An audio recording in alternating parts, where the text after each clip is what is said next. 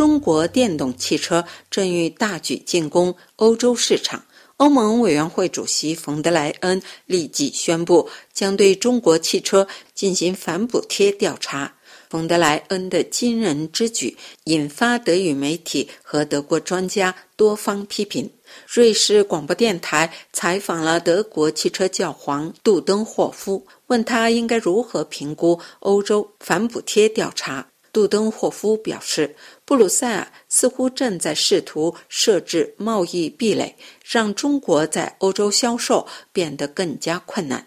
我们认为，这是因为来自法国的压力非常大，因为法国汽车工业相当弱，在中国根本没有代表性。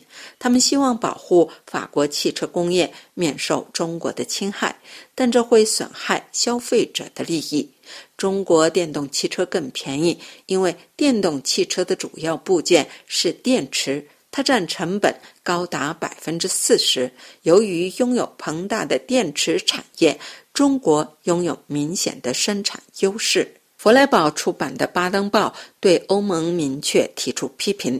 该报表示，当然，北京正在向电动汽车行业注入大量资金，尽管如此。欧盟为了保护欧洲市场而对中国电动汽车征收惩罚性关税是错误的。日益增长的孤立主义倾向已经留下了痕迹。那么，欧盟不是也必须惩罚特斯拉吗？这家电动汽车先驱给竞争带来了很大压力。而众所周知，美国政府在补贴方面一点儿也不吝啬。每一次出版的汇报对冯德莱恩的评语也很糟糕。该报总结说：“如果人们光听冯德莱恩的话，人们会发现欧盟做的比以往任何时候都要好。疫情和能源危机等挑战已经被克服，侵略者普京正受到反击，欧洲正在制定气候保护标准。然而，欧盟。”也正在推进越来越多的问题，这些问题迟早会压倒整个结构。边境对难民的不人道待遇，抵抗通货膨胀的战斗，匈牙利和波兰的民主受到威胁等等。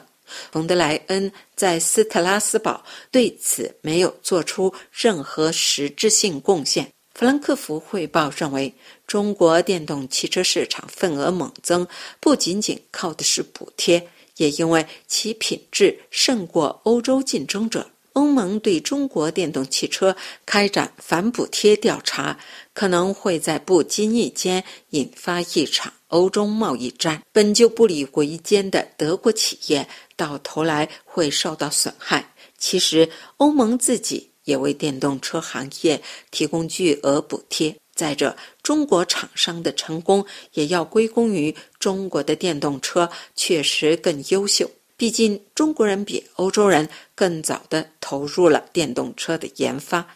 欧盟以此为由挑起一场贸易战，未免有些漫不经心。贸易战会让德国工业界首当其冲。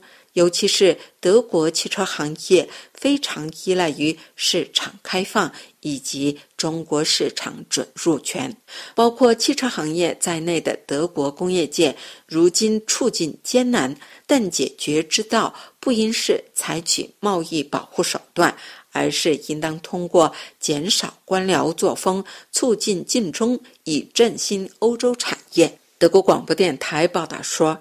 德国工商会担忧欧中将发生贸易战，工商会警告不要与中国发生贸易冲突。新的争端，尤其是与最重要的贸易伙伴中国的争端，完全不适合德国摆脱当前的困境。这是柏林丹兰法国国际广播电台中文部柏林飞鸿专栏节目。